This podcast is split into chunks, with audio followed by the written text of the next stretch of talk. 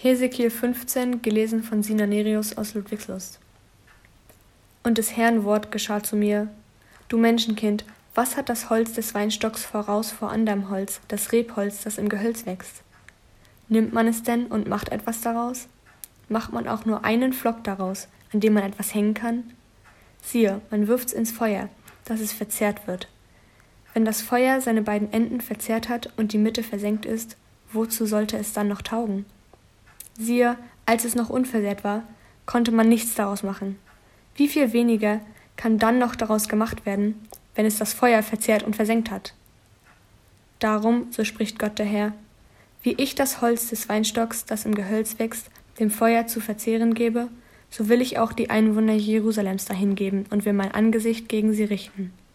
Sie sind dem Feuer entgangen, aber das Feuer soll sie doch fressen.